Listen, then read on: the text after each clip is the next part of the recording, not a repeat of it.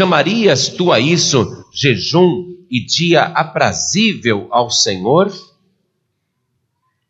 Quando eles jejuavam naquela ocasião, debaixo das vestes, que eram panos de saco, eles colocavam silício, um cinto amarrado nos lombos, ou nas pernas, ou nas nádegas, um cinto cheio de farpas e espinhos, para ficar torturando o corpo. Era um jejum de abatimento. Então Deus observou a maneira como o ser humano estava jejuando e Deus diz: espera um pouquinho, vocês estão confundindo as coisas. Por isso eu vou ler mais uma vez essa pergunta de Deus e gostaria que cada pessoa que está comigo na sede nacional da Paz e Vida repetisse em seguida. Vamos lá. Seria este o jejum que eu escolheria?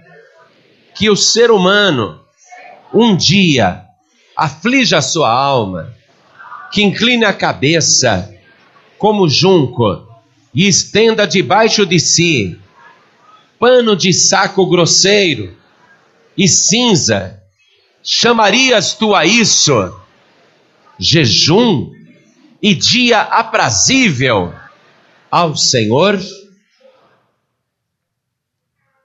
Qual a resposta desta pergunta? Deus vai nos ensinar agora a respeito do jejum aprazível, do jejum que o agrada. Você crê que Deus fez esta pergunta? Quem acredita? Levante a mão. Eu também creio. Palavra aqui está identificando que foi ele que perguntou. Então, porque nós cremos que Deus fala através da Sua palavra, vamos dar para esta palavra a melhor salva de palmas possível. A melhor salva de palmas que você pode dar na sua vida. A melhor salva de palmas que você já deu em toda a sua vida. E enquanto você aplaude, abra tua boca e diga glória, glória a Deus. Levante os olhos aos céus e comece a glorificar e a dizer glória, glória, glória a Deus. Isso, vai aplaudindo e glorificando. Você que está ouvindo à distância, pela rádio, pela internet, junte-se a nós aqui na sede nacional. Dê glória a Deus, glorifique a Deus conosco. Isto, vai glorificando, vai aplaudindo, vai por tua conta agora. Senhor, nosso Deus e nosso Pai, Deus bendito e Deus amado, a tua palavra vai ser pregada agora. E nós queremos aprender do Senhor. Nós queremos aprender agora do teu espírito. Vem, Senhor, e tome o lugar do pregador, tome a boca do mensageiro. Ensina-nos sobre o jejum que te agrada. Ensina-nos sobre o jejum que traz bênçãos. Vem, Senhor, envia a tua palavra com poder e autoridade. E que a tua palavra vá e produza o resultado para o qual está sendo mandada. Em nome do Senhor Jesus. Diga amém, Jesus. Glória a Deus. Quem tiver lugar pode se assentar. Vamos pegar do início. Vamos começar aqui no versículo primeiro.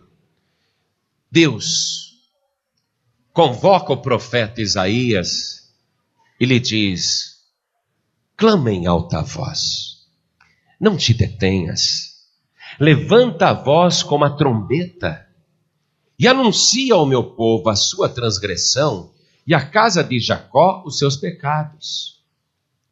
E ao falar para o profeta fazer isto, Deus vai mostrar que eles estavam pecando justamente no jejum, naquilo que deveria ser um motivo de consagração, comunhão com Deus e bênção. Deus mostrou e vai nos mostrar também que eles estavam pecando justamente por causa do jejum. Isso precisava ser ensinado a pleno pulmões, com toda a força da voz. Aí Deus observou que aquelas pessoas eram religiosas. Deus observou que elas faziam isso, um jejum de sacrifícios, um jejum penoso, por pura religiosidade. Elas acreditavam em Deus, elas gostavam de estar na casa de Deus, mas, infelizmente, eram apenas religiosas. Versículo 2. Veja como até parece um elogio isso daqui, ó. Todavia, me procuram cada dia. Poxa, isso é maravilhoso, uma pessoa que busca Deus todo dia, cada dia. Me procuram cada dia. Tomam prazer em saber os meus caminhos. Olha só, todo dia buscando a Deus, demonstram prazer de saber o caminho, a vontade do Senhor. Como um povo, Deus diz, como um povo, ó, como um povo, como se fosse um povo, que pratica a justiça e não deixa o direito do seu Deus. Povo que parece praticar a justiça, parece que está dentro daquilo que Deus ordenou como certo, como direito. Perguntam-me pelos direitos da justiça, têm prazer em se chegar a Deus. Mas na verdade eles são religiosos e estão em pecado e estão errando. E Deus vai começar a mostrar isso. Versículo 3: dizendo: Por que jejuamos nós e tu não atentas para isso? Por que afligimos a nossa alma e tu não sabes? Eis que no dia em que jejuais, achais o vosso próprio contentamento e requereis todo o vosso trabalho. Então, eles estavam fazendo um jejum totalmente egoísta, preocupados apenas em atingir um objetivo pessoal particular e reclamavam grosseiramente contra Deus. O senhor não está vendo aqui a gente afligindo a nossa alma, não? O senhor não está prestando atenção que nós estamos em jejum? E Deus diz que eles estavam fazendo isso para o próprio contentamento, para satisfação particular, para satisfação pessoal. Quando Jesus estava aqui na terra, 700 anos depois de Isaías, Jesus jejuou muito. Jesus foi observado em jejum e oração em diversas ocasiões, e ele não apenas praticava o jejum, ele incentivava e ensinava o jejum. E Jesus, aqui na terra, ele vai ser claro a respeito da maneira correta de jejuar mostrando que a pessoa, quando faz o jejum, ela não pode fazer isso para o seu próprio contentamento, para a sua justiça própria. Vamos no Evangelho de Mateus, no capítulo 6, nós vamos ler o versículo 16. Jesus estará falando aqui sobre jejum. Era uma multidão na montanha. Era uma multidão em volta de Jesus querendo aprender. Então Jesus falou assim: E quando jejuardes, não vos mostreis contristados como os hipócritas. Veja, como os religiosos, como os falsos, porque desfiguram o rosto para que aos homens pareça que jejuam. Em verdade vos digo que já receberam o seu galardão. Qual era o galardão que eles esperavam ao fazer esse jejum nos tempos de Jesus? Eles gostavam de mostrar o rosto desfigurado. Deus já tinha falado 700 anos. Será que é esse o jejum que eu quero? Que o homem inclina sua cabeça como junco? Então, na época de Jesus, quem jejuava abaixava a cabeça, fazia assim como junco. Sabe aquela planta que dá em brejo, que ela tem uma espécie de flor tão pesada e um galho, né, um caule tão fino que inclina, parece que está sempre olhando para baixo. Então, na época de Jesus, 700 anos depois que Deus usou Isaías, parece que aquelas palavras não produziram nenhum resultado, porque eles continuavam jejuando, inclinando a cabeça, desfigurando o rosto, fazendo aquela expressão de sofredor, para ficar mostrando para todo mundo: Ó, oh, estou em jejum, estou em jejum. Tá vendo? Estou em jejum. Olha como eu me sacrifico. Olha como eu me esforço. Olha como eu me penalizo. Olha como eu me humilho no jejum. Então, eles queriam mostrar para as pessoas que estavam jejuando o que Deus tinha dito lá através de Isaías? Jejuais para o vosso próprio contentamento. O que, que Jesus está dizendo 700 anos depois?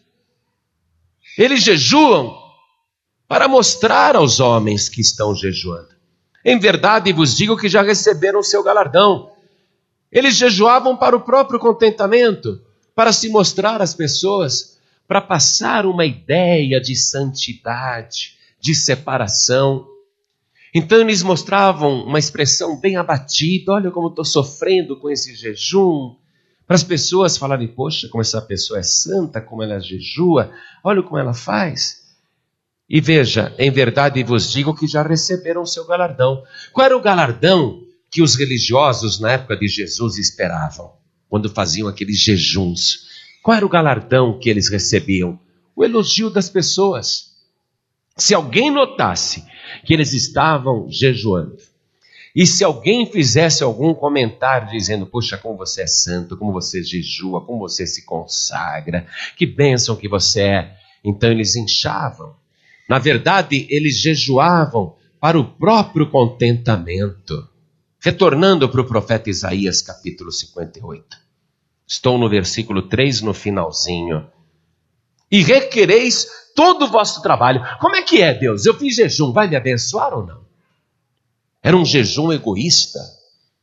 Era um jejum avarento, um jejum interesseiro. Aí Deus Deus começa a analisar a atitude dessas pessoas que jejuavam religiosamente. E olha como eles agiam, versículo 4. Eis que, para contendas e debates, jejuais, e para dar despunhadas impiamente. Eles jejuavam para contendas e debates. Na época de Cristo também chegaram os discípulos de João Batista e foram fazer um debate uma contenda. Por que, que nós jejuamos tanto e os teus discípulos não jejuam? Não tinham aprendido nada. Continuavam fariseus, continuavam hipócritas, continuavam religiosos, continuavam cobrando, tirando satisfação, se achando mais santos do que os outros, dizendo que só eles eram certos. E entravam em discussões e brigas, e para dar despunhadas impiamente Algumas pessoas, quando estão jejuando, ah, hoje eu vou me consagrar, vou me jejuar. Aí, a pessoa, ela ainda não tem esse discernimento, e o jejum mexe muito com o inferno, mexe com a própria pessoa, mexe com a carne da pessoa. O jejum, sem dúvida nenhuma, mexe com o céu, mas ataca o sistema nervoso também. Algumas pessoas jejuam e ficam com dor de cabeça. Uma hora de jejum, a cabeça está doendo. Duas horas de jejum, a pessoa está nervosa, irada, ataca, age com grosseria, fica de mau humor, porque a pessoa ainda não compreendeu qual é a maneira de jejuar. Jejuar dessa maneira não agrada a Deus. Puxa vida, estou me consagrando e olha esse meu marido endemoniado sendo usado pelo diabo. Esse filho das trevas. Aí, Peraí, está dando punhado impiamente, está jejuando e está destruindo tudo em volta, não é? A pessoa fica nervosa, fica atacada. Opa, calma aí, não é assim não. Continuando aqui, o final do versículo 4. Não jejueis como hoje, não jejueis desse jeito, para fazer ouvir a vossa voz no alto. Um jejum interesseiro, um jejum egoísta, um jejum que cobra e que fica requerendo o sacrifício, o trabalho. Não jejueis como hoje para fazer ouvir a vossa voz no alto. Para fazer ouvir a nossa voz no alto, a gente não precisa jejuar. Eu vou repetir isso para você. Para sua voz ser ouvida lá no alto, você não precisa jejuar, não. Aliás, para tua voz ser ouvida lá no alto, você não precisa nem fazer jejum e nem oração. Você não precisa nem orar para tua voz ser ouvida lá no alto. Olha o que Jesus falou.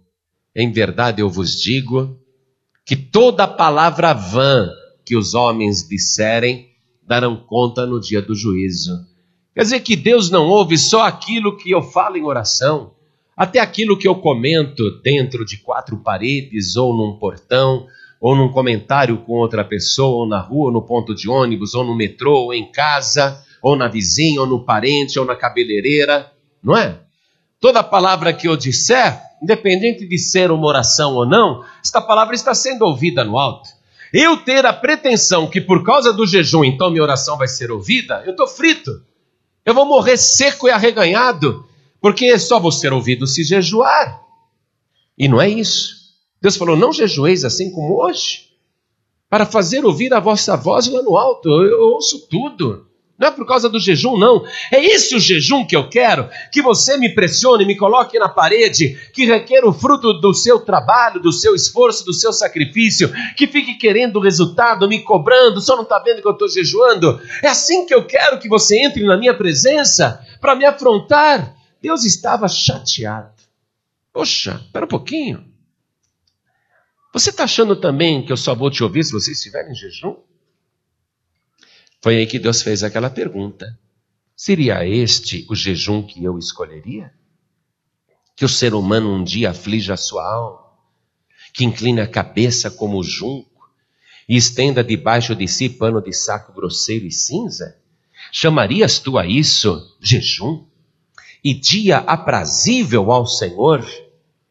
Deus quer que o jejum seja uma coisa aprazível para quem jejua, uma coisa deleitosa uma coisa que lhe dê bem-estar espiritual e proporcione bem-estar principalmente à volta, e que não seja um jejum egoísta baseado apenas no interesse de conseguir algo de Deus. Então, esse não é o jejum que eu quero. Não é assim que vocês têm que jejuar. Aí Deus vai falar como que é o jejum que ele desejaria que cada ser humano fizesse. E ele vai prometer aquelas doze bênçãos que eu te falei, se você jejuar do jeito que ele está falando. Então, versículo 6. Porventura, não é este o jejum que escolhi? Que soltes as ligaduras da impiedade, não é? Que desfaças as ataduras do jugo, que deixes livres os quebrantados ou oprimidos, e que despedaces todo o jugo. Primeira coisa, solta. Jesus ensinava: soltar e soltar-vosão.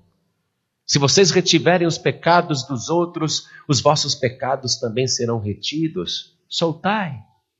Então aqui Deus está falando: solte essas ligaduras da impiedade. Tira o jugo de cima da pessoa.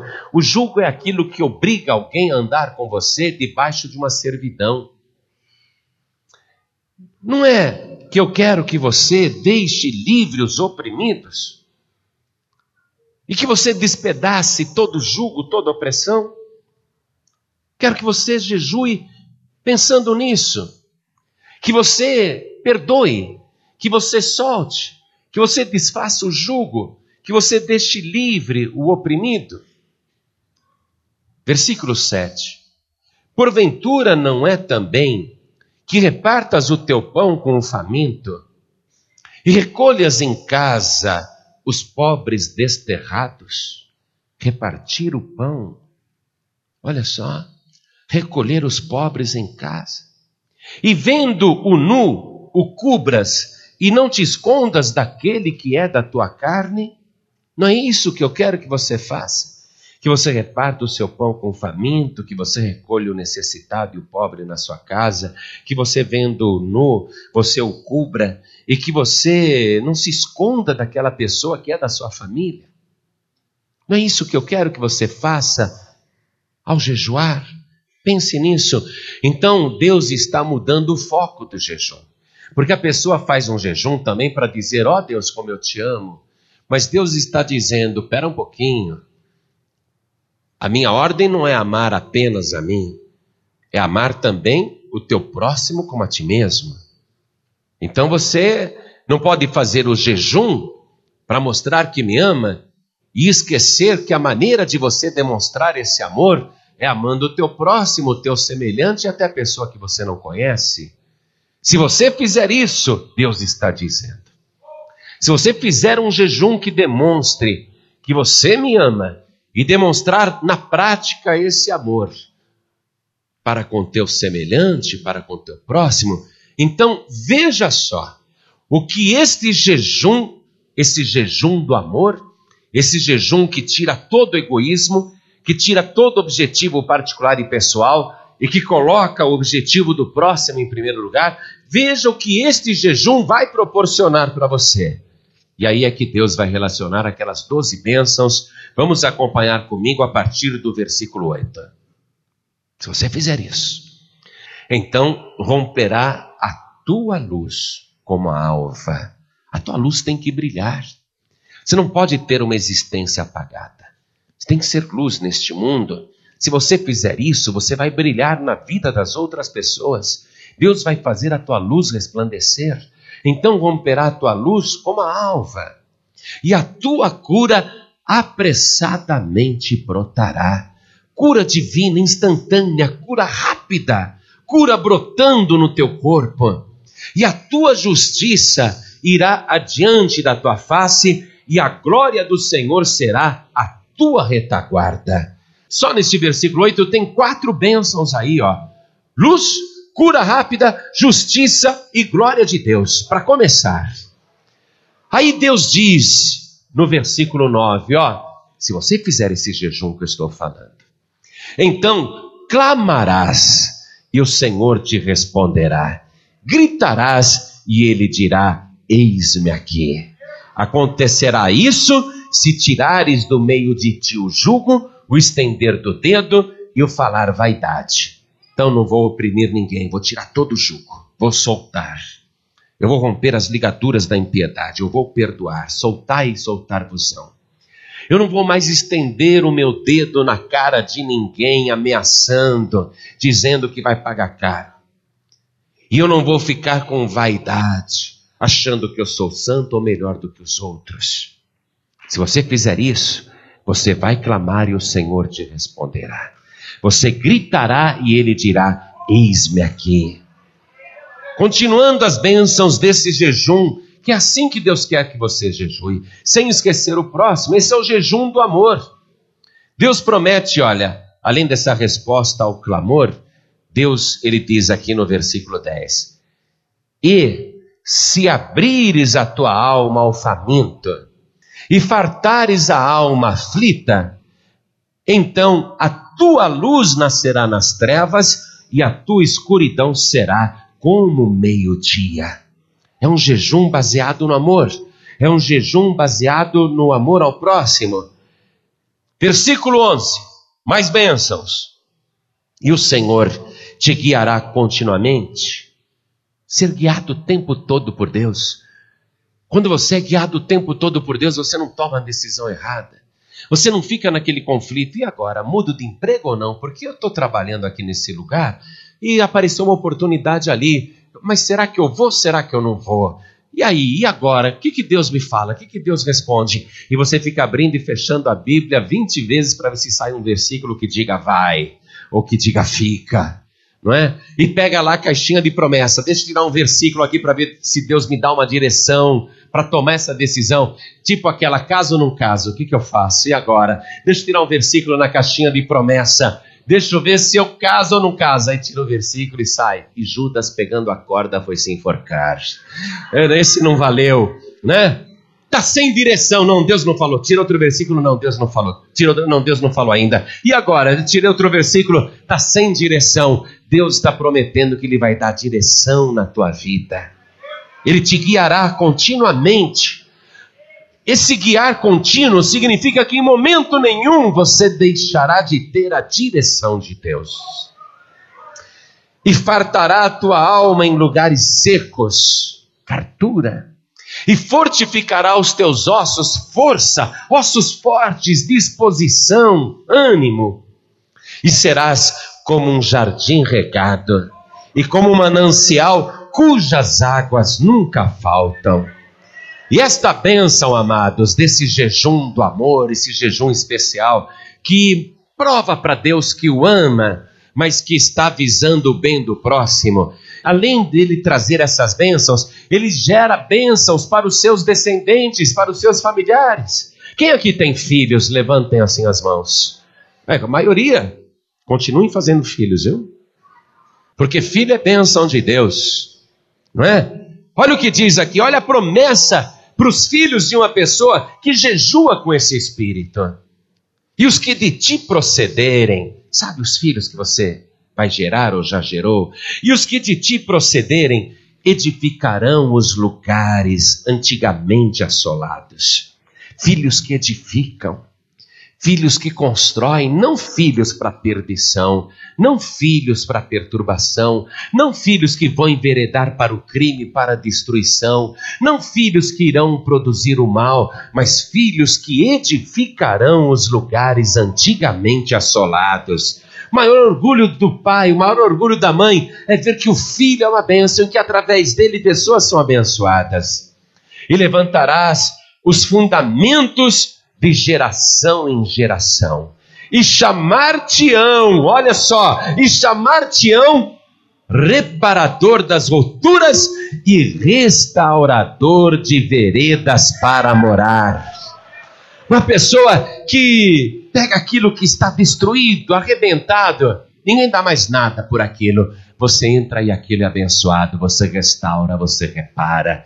É como você pegar e entrar de sócio numa empresa quebrada e falida, mas porque você tem esta bênção de Deus, porque você é esta pessoa, você entra naquela empresa, não precisa nem ser sócio, nem ser dono, não, é só entrar de empregado e você vai ser o reparador de veredas, você vai ser o restaurador de roturas, você vai ser a pessoa que vai edificar dentro daquele lugar, você é a bênção de Deus.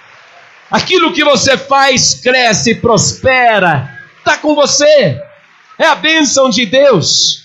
As pessoas vão dizer: olha, é um reparador de roturas e restaurador de veredas para morar.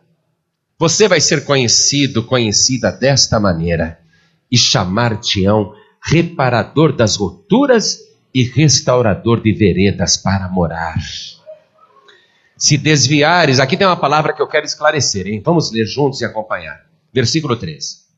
Se desviares o teu pé do sábado, de fazer a tua vontade no meu santo dia, e se chamares ao sábado deleitoso e santo dia do Senhor, digno de honra, e se o honrares, não seguindo os teus caminhos, nem pretendendo fazer a tua própria vontade, nem falar as tuas próprias palavras, então te deleitarás no Senhor e te farei cavalgar sobre as alturas da terra e te sustentarei com a herança de Jacó teu pai, porque a boca do Senhor o disse. Um capítulo inteiro falado por Deus a respeito do jejum. Aí ele diz: o sábado. Neste dia você vai ter que me santificar, você vai ter que encontrar neste dia o prazer de me servir. Neste dia você vai me honrar. Mas Deus está falando do dia da semana, segunda, terça, quarta, quinta, sexta, sábado e domingo? No original hebraico, o que está escrito aqui? Shabá. E o que é a palavra Shabá? Descanso. Na verdade, não um dia apenas para descansar, mas um dia para buscar a Deus, para consagrar aquele dia como exclusivo de Deus. A ordem do Senhor é que você trabalhe, cuide da sua vida, dos seus negócios, ele promete abençoar, você viu a série de bênçãos, mas tem um dia nessa semana que é do Senhor. Tem um dia que é sagrado de Deus. E nesse dia que é sagrado de Deus, você não pode arrumar trabalho para fazer. Você não pode arrumar compromissos que irão te impedir de adorar a Deus, ou fazer coisas que te afastarão do Senhor, ou até reclamar. Poxa, hoje eu tenho que ir na igreja, mas olha só que chato, né? Eu queria tanto ter descido a serra e ter ficado lá na praia, não é? Deus ele está dizendo: se você começar a ter prazer no meu santo dia, se você começar a ter deleite no meu santo dia, se você me honrar neste dia, não seguindo os teus caminhos, qual que era o teu caminho? Ah, vou pegar a estrada, vou passear, não seguindo os teus caminhos. Que qual, qual que é o teu caminho? Num final de semana, ah, eu ia para casa de campo, eu ia para chácara, não seguindo o teu próprio caminho, nem pretendendo fazer a tua própria vontade, porque tem um dia, mas tem um dia da semana que nesse dia você não pode fazer a tua própria vontade, ainda que muitas e muitas vezes a gente erre. Mas Deus, o próprio Deus, está dizendo com a sua boca: tem um dia, o dia do Shabat, o dia do descanso, que eu quero que você consagre a mim.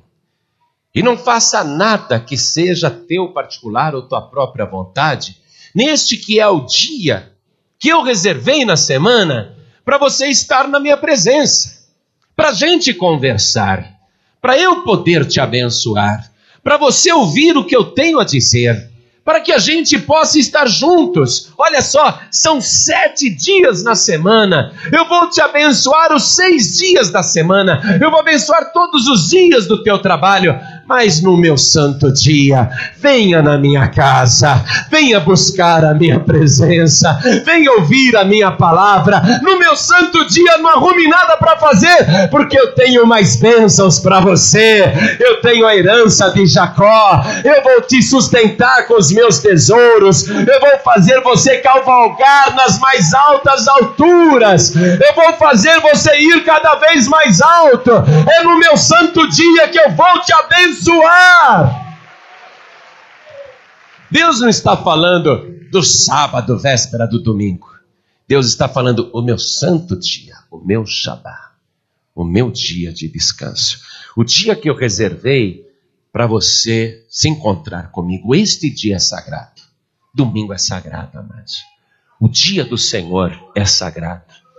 Nós somos até privilegiados no mundo ocidental, porque malandramente nós guardamos o sábado e guardamos o domingo, não é? Já pegamos dois dias para descansar. E por causa dessa pequena malandragem, é que muita gente perde a bênção, porque aproveita o sábado e no domingo não pode estar na igreja mesmo, não pode estar na casa do Senhor. Qual é o jejum que agrada a Deus, então, igreja?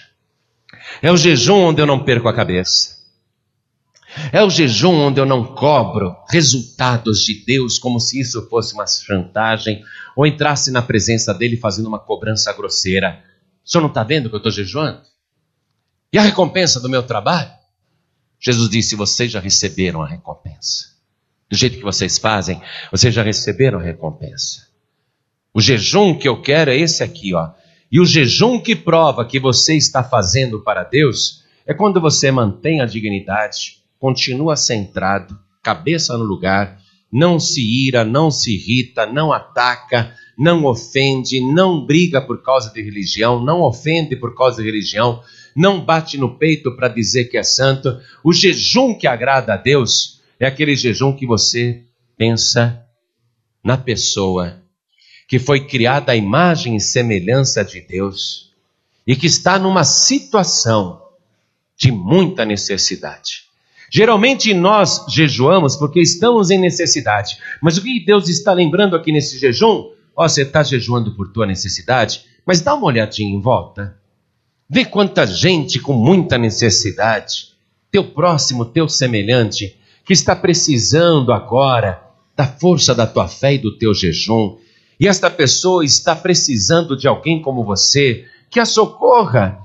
Versículo 7: Porventura não é também que repartas o teu pão com o faminto e recolhas em casa os pobres desterrados, e vendo o nu o cubras, e não te escondas daquele que é da tua carne? Socorrer a pessoa. No versículo 10: E se abrires a tua alma ao faminto e fartares a alma aflita, então a tua luz nascerá nas trevas e a tua escuridão será como meio-dia. Qual jejum que Deus está querendo que você pratique? Um jejum cheio de amor, onde você se abstém do egoísmo. Às vezes a gente quer se abster só do pão, do leite, da macarronada, da janta, da pizza, estou em jejum. Mas Deus está mandando você se abster de interesses pessoais e particulares. Fazer um jejum, uma abstinência do egoísmo, da avareza. E ao invés de clamar nesse jejum por tua própria necessidade, você ver a necessidade de pessoas que estão à tua volta numa situação calamitosa, precisando de uma demonstração do amor de Deus. Vamos ver uma coisa que está no Evangelho de Lucas, capítulo 10, versículo 25. E eis que se levantou um certo doutor da lei, tentando e dizendo: Mestre, que farei para herdar a vida eterna? E ele lhe disse: Que está escrito na lei, na palavra? Como lês? E respondendo ele disse: Amarás ao Senhor teu Deus de todo o teu coração, e de toda a tua alma, e de todas as tuas forças, e de todo o teu entendimento, e ao teu próximo como a ti mesmo. E disse-lhe: Respondeste bem, faze isso e viverás. Faze isso, faze isso e viverás. Faze isso e você vai ter vida abençoada. Amar a Deus e ao teu próximo como a ti mesmo. Muito bem, é isso mesmo. Faça isso. E a pessoa que estava fazendo essa pergunta para Jesus era religiosa. Era pessoa acostumada a fazer um jejum duas vezes por semana. Era um doutor da lei. Era um escriba. Era uma pessoa que jejuava duas vezes por semana, que martirizava o próprio corpo com silício. Uma pessoa acostumada a jejuar. É um religioso falando com Jesus. E Jesus disse: É isso que você tem que fazer. É isso. É o resumo de tudo, é isso. Ótimo. Mas essa pessoa religiosa, ela fazia somente aquilo que a religião mandava. E Jesus vai mostrar então que ela está totalmente fora do reino, que ela precisa consertar a vida.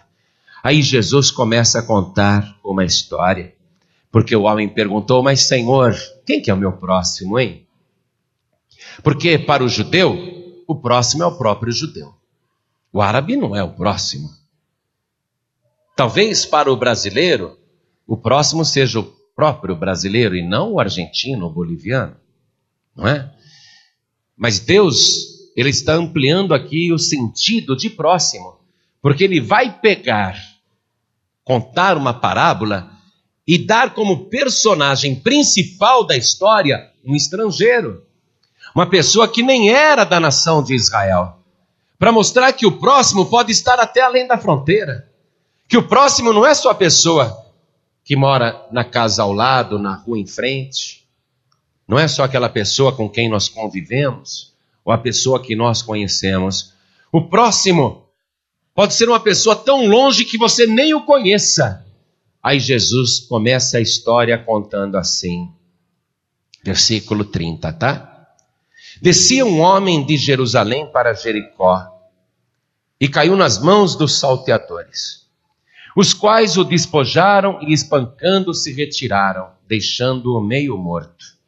E ocasionalmente descia pelo mesmo caminho certo sacerdote e vendo-o, passou de largo. Quem era esse sacerdote? Um religioso. Deus não quer religiosidade. Deus não quer que você faça um jejum religioso desprovido do verdadeiro sentido da palavra. Olha só, esse certo sacerdote viu, não é que não viu, não, viu e passou de largo, passou longe, se desviou.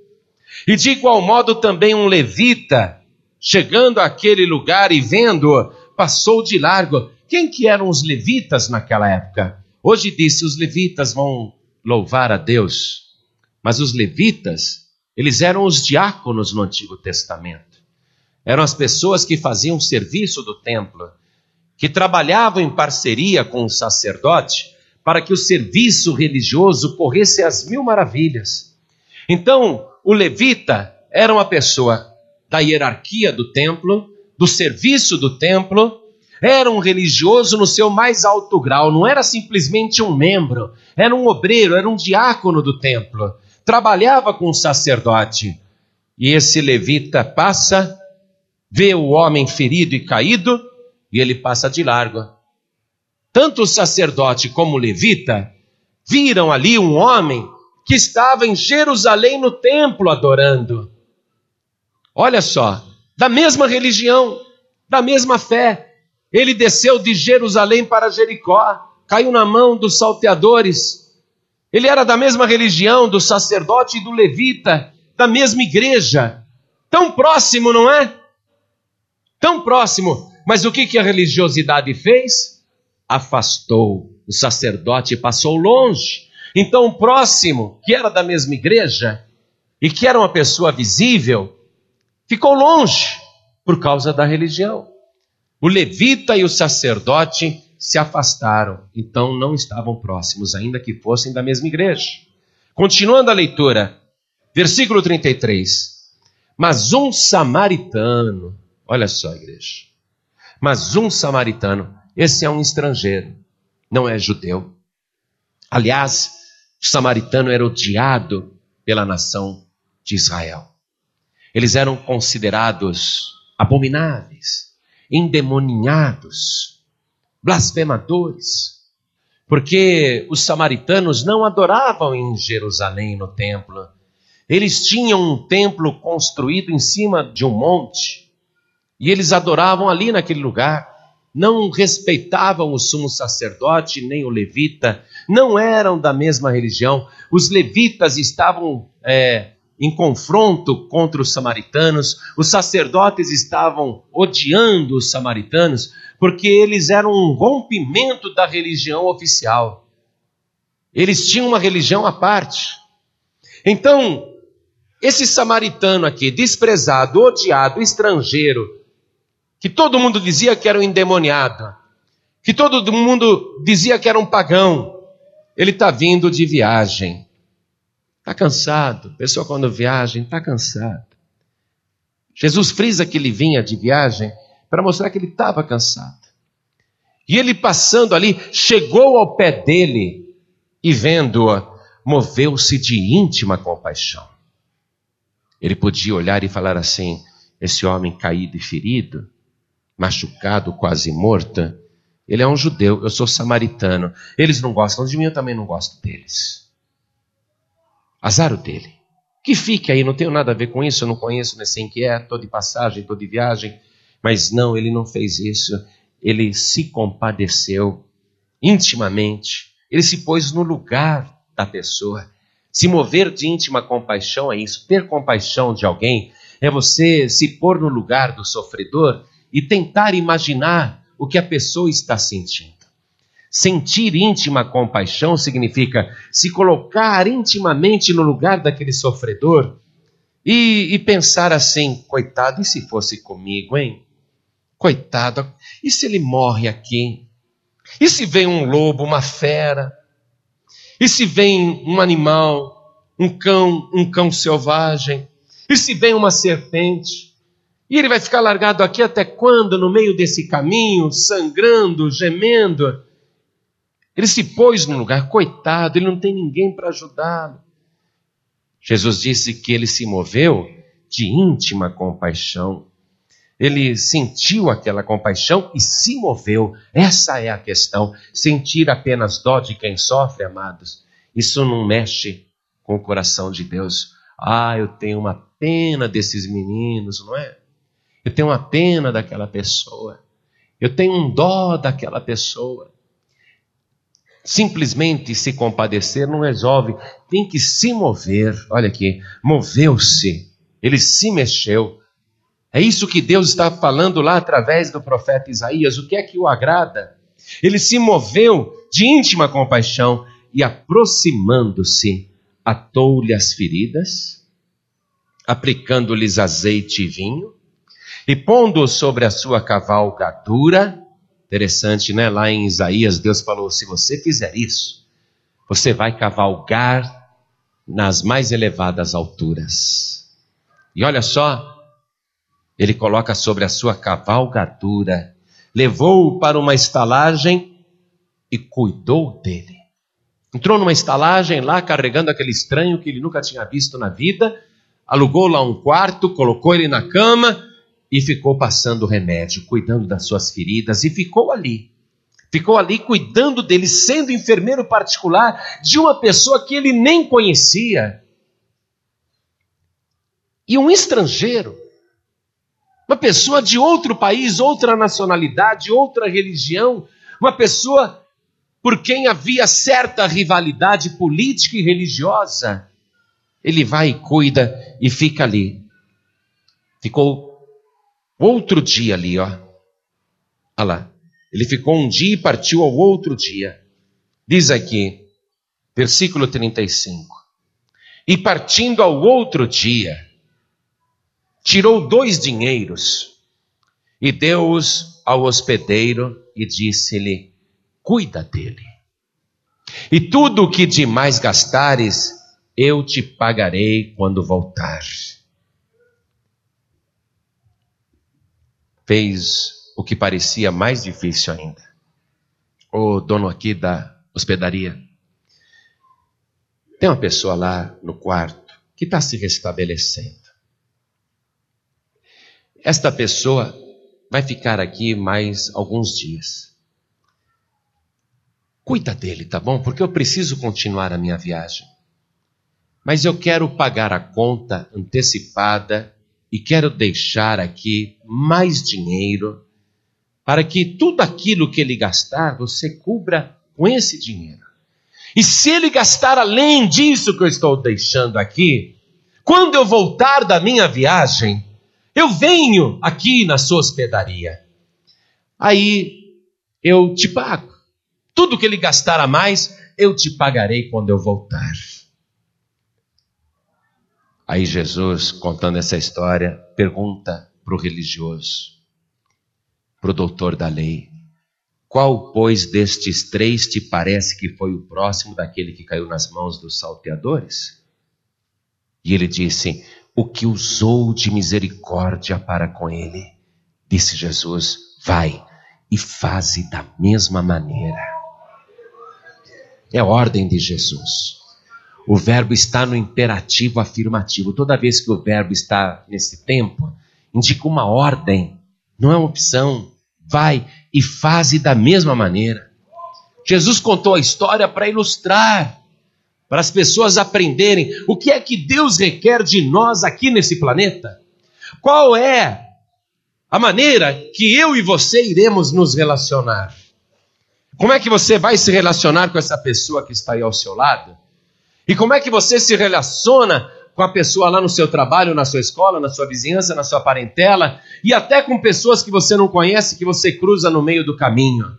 Pessoas que por acaso você encontra e não esperava encontrar, e de repente elas surgem na tua frente numa grande necessidade. Está tudo aqui. Qual é o relacionamento que você vai ter com esta pessoa? Se você quer praticar um jejum que produz bênçãos e resultados, se você quer luz para a tua vida, se você quer clamar e Deus responder, eis-me aqui, fala. Se você quer ser guiado continuamente por Deus, quer ter uma vida de fartura, quer que a sua vida seja um jardim regado, quer ser um restaurador de brechas, um reparador de caminhos, se você quer que os teus descendentes sejam uma bênção, se você quer que a tua vida seja frutífera, a palavra de Deus está dizendo tudo para você. O jejum que agrada a Deus é o jejum onde você coloca o amor ao teu semelhante em primeiro lugar. É o jejum que você diz: o que é que você está precisando? Precisa de mais ainda? Não, mas eu mesmo assim vou deixar mais um pouco com você. Toma isso agora, toma isso. É ordem do Senhor Jesus. Eu vou te abençoar em tudo que eu puder. Esse é o jejum que agrada a Deus. Se abster do egoísmo, se abster do interesse pessoal se abster dos próprios interesses. O que, que eu devo jejuar para agradar a Deus? Eu já encontrei vários, até na Paz e Vida. Pastor, eu prometi para o Senhor que durante um ano eu não vou comer pizza. Legal. É um propósito. Legal. Eu encontrei um pastor essa semana que me disse, pastor, fez um propósito de 40 dias. Só legumes. Ótimo. Tudo isso é válido. Faz, continua. Mas qual é o jejum que ele quer que você pratique continuamente? 24 horas por dia. É o jejum que você se abstém de todo egoísmo e de toda avareza, para provar ao Senhor teu Deus que você ama o teu próximo, ainda que o teu próximo não seja uma pessoa conhecida. É esse o jejum que agrada a Deus. Quanto mais você praticar esse jejum, mais você vai estar dentro de todas estas bênçãos. Posso te contar uma coisa nesta parábola do samaritano? Aquele que veio de viagem e encontrou o ferido no meio do caminho, com a vida arrebentada pelos salteadores, aquele que veio de viagem, um estrangeiro, é o nosso Senhor e Salvador Jesus Cristo. Veio a este mundo numa rápida viagem e encontrou você caído à beira do caminho. Religioso nenhum resolveu o teu problema, nem sacerdote, nem levita, nem obreiro, mas ele olhou para você e sentiu íntima compaixão pelo teu sofrimento. Ele pegou você, colocou nos seus próprios ombros e trouxe você aqui, ó. Olha a estalagem do Senhor Jesus. Eu sou um dos hospedeiros, por acaso o gerente dessa estalagem aqui. Sou o gerente dessa hospedaria e eu estou muito feliz que Jesus Cristo trouxe você aqui nesta casa. E ele foi tão bom que ele pessoalmente cuidou de você, pessoalmente sarou as tuas feridas, aplicou azeite e vinho, ou seja, Espírito Santo e o poder poderoso do seu sangue, sarou todas as tuas feridas, sarou todas as tuas enfermidades. Ele sabe que você está bem e ele só disse o seguinte para todos nós: cuida desta pessoa Estou te dando condições de cuidar desta pessoa. E deixa ela gastar à vontade. Deixa ela gastar a bênção. Tudo que ela quiser gastar, deixa ela gastar. Tudo que ela quiser na minha casa, dá para ela. Tudo que ela pedir de bênçãos, pode dar. Porque quando eu voltar, eu te pagarei tudo. Oh, glória! Nós vamos juntos nessa. Vamos ficar nessa hospedaria Conte com a gente, vamos cuidar de você até você ter muita saúde. E ensinar como que ele quer que você faça, como ele quer que você jejue. Qual é o jejum que agrada a Deus? É esse jejum aqui do jeito que ele disse. Se abster da avareza, se abster do egoísmo, se abster do ódio, se abster do nervosismo, se abster de interesses próprios. O que, que eu não posso engolir? Não posso engolir o orgulho. Esse jejum que ele me mandou fazer me proíbe engolir o orgulho, me inchar de orgulho. Eu não posso fazer isso para o meu próprio deleite. Olha, está aqui, ó. Se você fizer isso daqui, tudo isso vai ser teu. Você sabe? Você sabe que Satanás chegou no meio do jejum de Jesus Cristo? E Satanás ofereceu para Jesus um jejum interesseiro. Está vendo tudo isso, Jesus? Tudo isso eu te darei se prostrado me adorares. Jesus estava em jejum. O diabo entrou ali para propor um jejum interesseiro. Tudo que você precisa fazer, Jesus, é se ajoelhar na minha frente agora, uma ajoelhadinha de nada. Jesus disse: Vai-te, Satanás, porque está escrito: somente ao Senhor teu Deus adorarás, e somente a Ele servirás. Aí o diabo se retirou, porque já era a terceira derrota naquela tentativa. E diz a palavra que vieram os anjos de Deus, vieram os anjos do Senhor e serviram a Jesus Cristo. O jejum que Jesus estava fazendo não era para ele, não. Você acha que Jesus estava fazendo um jejum para ser mais poderoso? Você acha que Jesus estava fazendo um jejum para ser mais abençoado? Você acha que Jesus ficou 40 dias e 40 noites jejuando para ter mais sucesso, para ser mais feliz? Quando Jesus estava fazendo aquele jejum de 40 dias, o que, que ele estava propondo fazer naquele jejum? Primeiro, adorar a Deus sobre todas as coisas, ele como homem, ainda que ele seja Deus, na posição de homem, ele queria cumprir o mandamento. O primeiro, somente ao Senhor teu Deus adorarás e só a ele servirás. Mas por que, que ele jejuava? Por amor dele mesmo? Não, por amor do próximo. Por amor das pessoas a quem ele iria se dirigir com a nova mensagem da chegada do reino de Deus.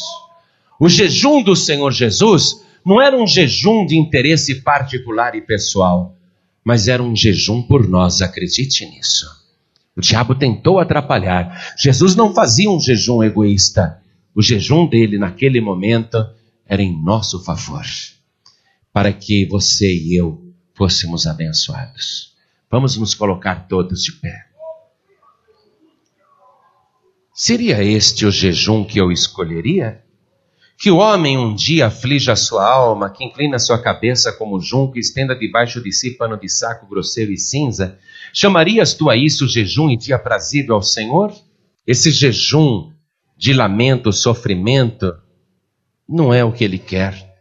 Deus não quer que você sofra nem no jejum. Jesus Cristo, quando estava ensinando a jejuar, que eu li para você ali, né? Que ele falou: olha, não faça igual a eles, não. Eles já receberam o galardão. O jejum que eles estão praticando não é o jejum que interessa para a gente, não é o jejum que resolve. Eu quero um outro jejum para você. Aí olha o que ele diz aqui, ó. Jesus Cristo falando. Mas tu, quando jejuares, unges a tua cabeça, lava o teu rosto, para que não pareça aos homens que jejuas, mas a teu Pai que está no céu. E o teu Pai que te vê em secreto te recompensará. O jejum aqui nosso não é com pano de saco e cinza. Garanto para você que eu não tenho cinto de silício. Garanto para você que eu estou perfumado.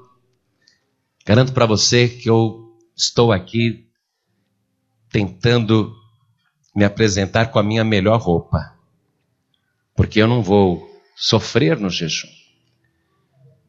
O jejum para nós é apenas uma ferramenta que nós juntamos à oração para nós mesmos sermos edificados, nos tornarmos mais espirituais.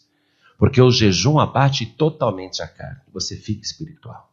O jejum, nesse ponto, ele é proveitoso.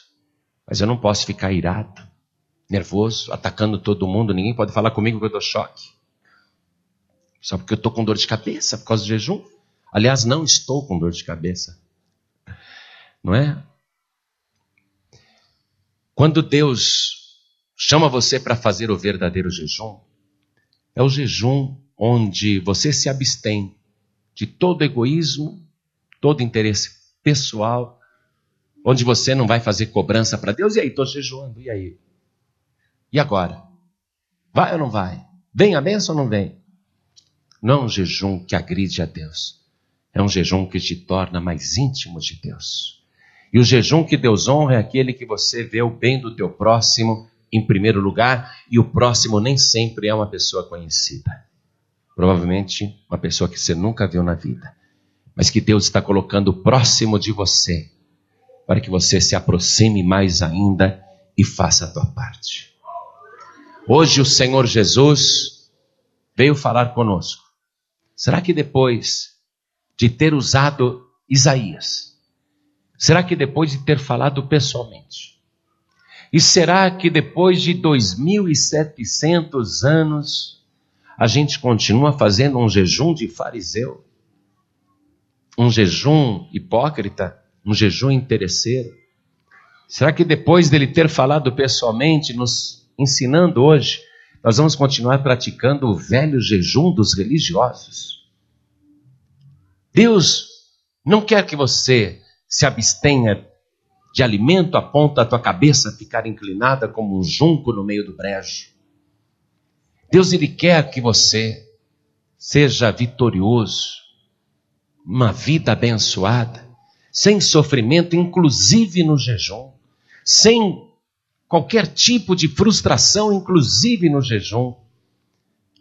Deus ele quer que você modifique agora o teu conceito sobre as coisas que você vai se abster no teu jejum. No meu jejum eu me abstenho do ódio.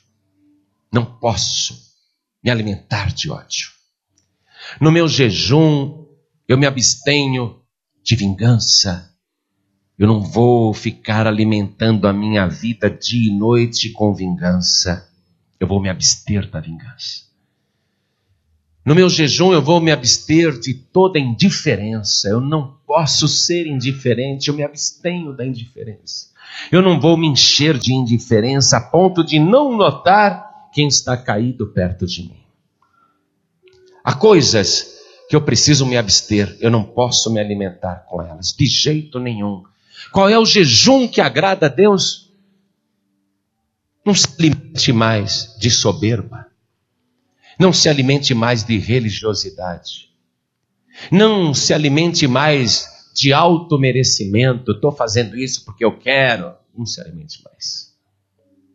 Você vai se alimentar das bênçãos de Deus, do amor de Deus, em favor da pessoa que está próxima de você, que pode até ser uma pessoa desconhecida, mas que Deus vai pôr próxima de você para você se aproximar mais ainda dela, com íntima compaixão. E quando ele voltar, ele vai te pagar tudo isso. Ajuda esta pessoa. Faça isto por ela, diz o Senhor, que eu vou continuar a minha viagem, mas eu volto. E quando eu voltar, eu vou te dar a tua recompensa. Eu vou te pagar de uma maneira generosa. Eu volto, diz o Senhor, para a gente acertar a conta, tá bom? E nós vamos praticar esse jejum. Ficar sem comer arroz e feijão é moleza. Ficar sem comer pizza e macarronada, fichinha. Quero ver você ficar sem se alimentar de ódio, de ira, de vingança. Quero ver você ficar sem se alimentar destas coisas que contaminam a alma. Ficar sem comer feijoada, frango, polenta. Estou falando umas coisas para te dar fome, você que está de jejum. Ficar sem comer essas coisas, aquele pãozinho francês com a manteiga, isso é moleza. Ficar sem café com leite é moleza. Agora, tenta ficar sem ódio no teu coração. Tenta ficar sem orgulho. Se abstenha disso. Tenta ficar sem a indiferença e o mundo está cada vez mais indiferente, não é? O jejum que agrada a Deus é isso. É esse jejum que você vai se abster. De vez em quando você faz um jejum de alimento e de água, de líquido e de sólido, só para você ficar mais íntimo com Deus, só para você ter mais comunhão com Ele, só para enfraquecer um pouquinho a carne e alimentar o espírito. Nesse sentido. Mas o jejum que agrada a Deus, ele acabou de mostrar. Nós vamos começar esse jejum a partir de hoje. Vamos fazer um propósito em igreja. Vamos ver se você consegue ficar 40 dias, já que Jesus jejuou 40 dias, vamos ver se você consegue ficar 40 dias sem odiar ninguém. Será que você consegue? Marca a data aí, marca o dia de hoje aí. Será que você consegue ficar os próximos 40 dias jejuando do jeito que agrada a Deus? 40 dias de jejum, se compadecendo do teu próximo se compadecendo do necessitado, ajudando quem precisa, cobrindo a pessoa que não tem nem o que vestir, dividindo o pão com quem não tem nem o que comer. Será que você consegue ficar 40 dias com esse jejum? O jejum que tem como ponto central a vontade de Deus, não a nossa própria vontade. 40 dias. Vamos fazer esse propósito hoje? Você consegue vigiar nesse jejum? Se eu propusesse para você, vamos ficar 40 dias sem tomar o café da manhã, moleza! Agora, 40 dias sem brigar com ninguém, 40 dias sem se irar, sem desejar o mal, 40 dias ajudando o teu próximo, mesmo que seja uma pessoa desconhecida. Quem está interessado, interessado em fazer esse jejum? Propósito, né? Propósito. Mas levantou a mão, tem que cumprir. E para cumprir tem que vigiar. Porque se você bobear, é que nem aquela pessoa que está jejuando, aí passa a secretária e diz: Vai um cafezinho? Sim, eu aceito. E lá se foi o jejum. Esse jejum onde você se abstém do ódio, da vingança, da indiferença, você tem que vigiar também, porque de repente acontece uma situação provocada pelo inimigo e você pode pôr o jejum a perder. Mas esse é o jejum que te traz todas as doze bênçãos que eu enumerei. É um jejum abençoado. Esse é melhor do que você se abster de mantimento. Amarás o Senhor teu Deus com todo o teu coração, com toda a tua alma, com todo o teu entendimento e ao teu próximo como a ti mesmo. Se você fizer isso, está tudo resolvido, tua vida vai ser uma bênção, a tua luz vai raiar no meio da escuridão, você vai ser um jardim regado, você vai clamar e antes que você acabe a palavra, Deus vai dizer: Eis-me aqui, o que é que você deseja? O que queres que eu te faça? Nós vamos fazer uma entrega agora. Primeiro, entregar a vida para Jesus. Porque se a gente não fizer essa entrega, é difícil copiá-lo. É impossível para o ser humano normal imitar Jesus se não se tornar igual a ele primeiro. E a maneira de você se tornar igual a Jesus Cristo, se tornar filho de Deus, filha de Deus, é você recebê-lo como teu único, suficiente, exclusivo e eterno Salvador. Porque no Evangelho de João, capítulo 1, versículo 12, está escrito assim: ó. Mas a todos quantos o receberam, deu-lhes o poder de serem feitos filhos de Deus. Quando você recebe Jesus, você recebe com ele o poder de se tornar igual a ele.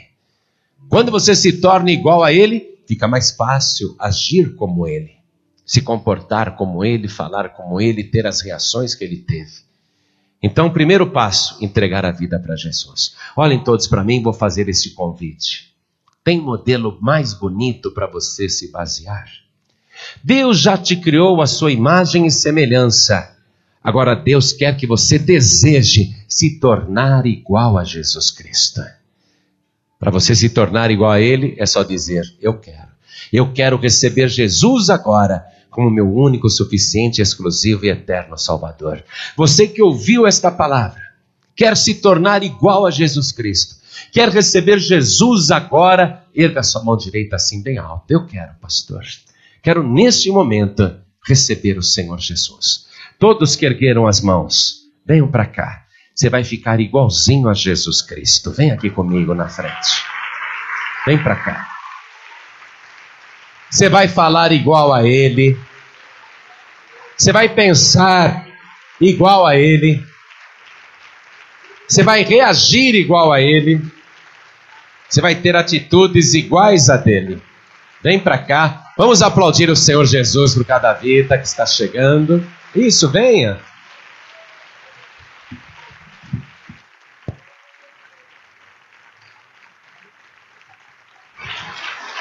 Amém. Tem mais gente chegando, vamos aplaudir o Senhor Jesus. Deus ele se alegra quando alguém fala: Eu quero ser igual ao Senhor. Não quero ser igual ao diabo, não. Não quero praticar as obras das trevas, quero ser igual ao Senhor. Mas eu quero chamar aqui na frente também as pessoas que estão sem igrejas, pessoas que por algum outro motivo, se decepcionaram, se afastaram. Olha, se não fosse o bom samaritano, aquele homem que caiu na mão dos salteadores, ele iria se desviar da fé. Porque o sacerdote não o socorreu. O levita, o outro religioso, não o socorreu. Isso prova que religião socorre ninguém.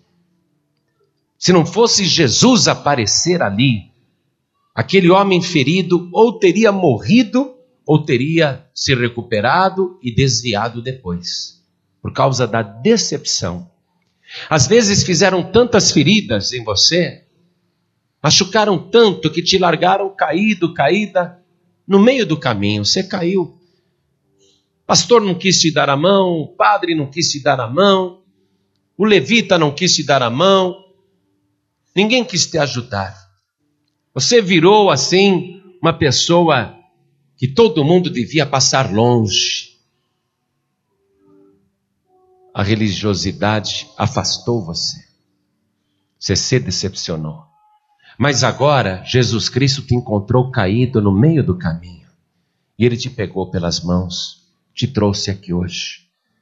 Ainda que sejam muitas as tuas feridas, Jesus Cristo vai derramar azeite e vinho nessas feridas. O Espírito Santo e o poder do seu sangue. Ele vai curar não só as feridas que estão no teu corpo, no teu coração, mas até aquelas feridas na mente e na alma, aqueles traumas. Ele vai curar você agora. Ele é aquele que não poupa esforços ou recursos para te ver bem. Ele te trouxe aqui hoje para você ser tratado, tratada. Você que foi largado pelas religiões, esquecido pelos religiosos, te evitaram, você virou uma pessoa anátima, tinham que passar longe de você, mas Jesus Cristo não passou longe de você. Não sei se você se desviou porque se afastou sozinho ou porque te afastaram, mas eu só sei de uma coisa: a pessoa mais próxima de você agora é o Senhor Jesus. E Ele está tão próximo que Ele quer te trazer aqui na frente para te abençoar. Ele ama você e Ele não vai desistir de você. Você que está sem igreja, você que está afastado, afastada, saia do seu lugar. Jesus está te chamando. Venha aqui para frente agora. Venha. Venha do jeito que você está. Ele te recebe do jeito que você está. Ele não se envergonha de você. Venha aqui para frente. Com Jesus você não vai se decepcionar nunca. Vem correndo aqui para frente. Está com vontade de vir também? Então venha em nome de Jesus. Aproveite e venha. Isso. Tem uma outra coisa, amados, que é o seguinte, não é? Jesus nos deu um poder aqui na terra, com autoridade espiritual, para fazer ligações eternas. Ele nos deu o poder na terra para isso. E está chegando mais gente. Vamos aplaudir o Senhor Jesus. Olha só. Vem. Glória a Deus. Jesus disse assim: O que ligares na terra será ligado no céu. O que desligares na terra será desligado no céu.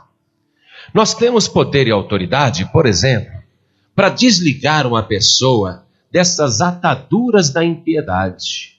Nós podemos soltar. Nós podemos tirar a pessoa, desligá-la do jugo, da opressão. Eu tenho poder, por esta palavra que Jesus disse, de desligar você do vício. Eu tenho poder para desligar você das más companhias. Eu tenho poder para desligar você de toda situação ruim que está te mantendo em opressão lá fora. Tem autoridade espiritual para te desligar do mundo, dizer: não, essa pessoa não é mais do mundo, está desligada do mundo, ela não é mais do mundo, não tem mais vínculo com o mundo. Segundo a palavra que Jesus prometeu, eu tenho esse poder. Quero fazer isso agora.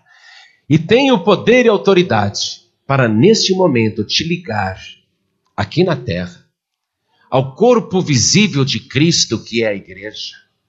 E se eu te ligar aqui neste corpo, nunca mais você vai se sentir visita no nosso meio. Nunca mais você vai se sentir um peixe fora d'água, um passarinho fora do ninho. Nunca mais você vai vir aqui e se sentir um estranho, uma estranha que fica observando a distância. Se você quiser, eu posso te ligar agora no corpo de Cristo aqui na terra, que é a igreja. E quando você está ligado no corpo de Cristo, você tem a certeza que faz parte desse corpo. E automaticamente todas as bênçãos que estão no corpo de Cristo também estarão na tua vida, porque você faz parte do corpo. Deus não lança sorteios, hoje eu vou abençoar desta multidão, vou escolher três. Não, Todos que estão ligados no corpo são abençoados. E quem aqui é abençoado, se ele está no corpo, a bênção é para o corpo inteiro. Quando eu faço com a minha mão qualquer movimento em favor do meu corpo, como por exemplo levar comida à minha boca, eu estou servindo a minha boca, mas eu, como mão, estou sendo abençoado, porque o corpo alimentado fortalece a minha mão, não é? Então, se eu estou dando alimento para a minha boca e a minha mão faz parte do corpo, é lógico que eu estou sendo abençoado pelo alimento que está entrando no corpo. Se alguém aqui na igreja é abençoado, ah, pastor, eu tenho certeza, quero dar o testemunho, hoje eu fui curado. Então, esta bênção de cura é para o corpo inteiro. Não só uma pessoa vai ter saúde, o corpo inteiro tem que ter saúde. Quando você faz parte do corpo de Cristo, você tem o direito a esta bênção instantânea e uniforme. Imagina você, eu tomo, não é? Um copo de água e só minha língua aproveitou? Nada disso. A água que eu bebi abençoou minha boca, o meu esôfago, a minha traqueia, o meu intestino, o meu rim, o meu fígado, a minha bexiga, o meu sangue, todo o meu organismo, o meu cérebro, todo o meu corpo bebeu essa água, cada célula do meu corpo bebeu esta água, o meu sangue bebeu esta água. Não é? Então, quando você faz parte do corpo, uma pessoa aqui que é abençoada, uma só aqui que é abençoada, ela conquista a bênção para todo mundo, o corpo inteiro é abençoado.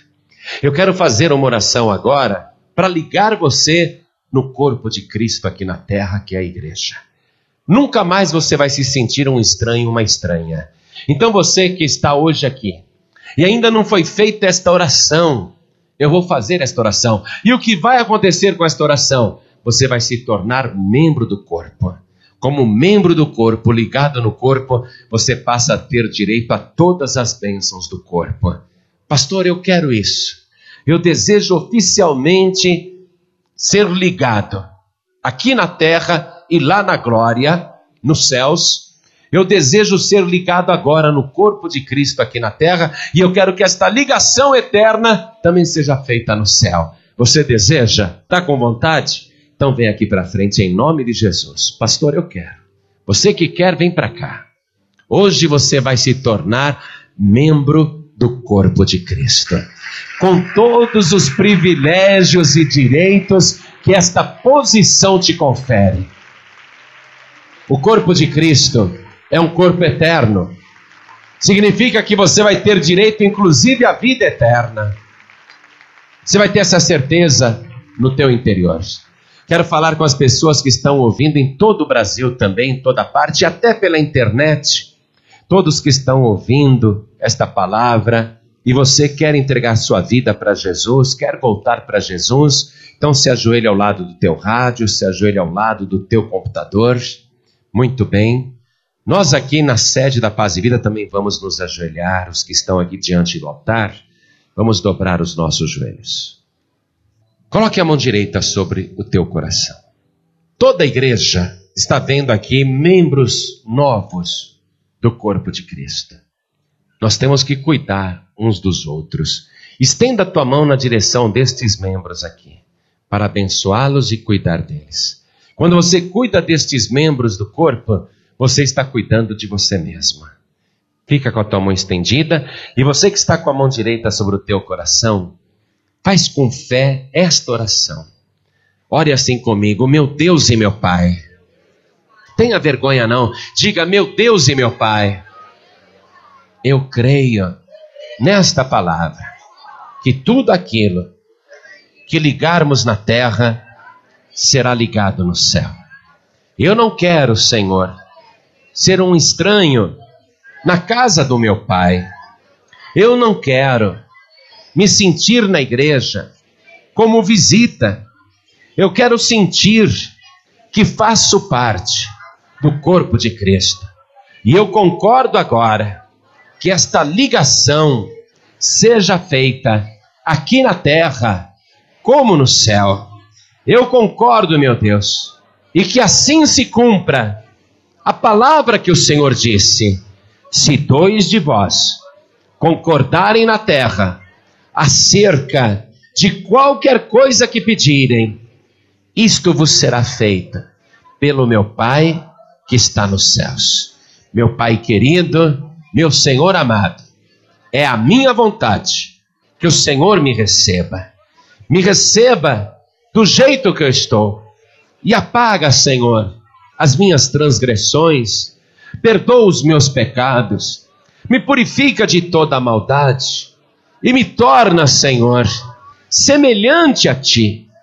Eu quero neste momento, um poder que me dá a certeza que a partir de agora eu também sou filho de Deus.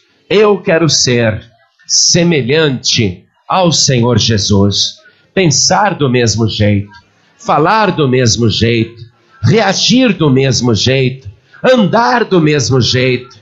Eu quero, Senhor, aprender a fazer não a minha vontade, mas a tua, porque ela é santa. A tua vontade é perfeita e o Senhor sempre sabe o que é melhor para a minha vida. Eis-me aqui, Senhor. Faça de mim um restaurador de brechas, de roturas, de caminhos, de veredas. Faz de mim, Senhor, uma pessoa que constrói, que edifica, uma pessoa abençoada. Meu Pai bendito, eu me coloco inteiramente nas tuas mãos. Suplico ao Senhor, confirma o meu nome no livro da vida do Cordeiro e me dá, Senhor, a certeza interior da minha salvação e de que agora eu faço parte do teu corpo visível aqui na terra, com todos os direitos deste privilégio. Em nome do Senhor Jesus, assim seja feito. Amém, Senhor. Você acabou de receber as boas novas do Evangelho através de João Ribe Palharim. Um oferecimento dos pregadores do telhado. Participe da reunião de Paz e Vida. Para informações, acesse pazevida.org.br. Paz e Vida, lugar de gente feliz e ungida.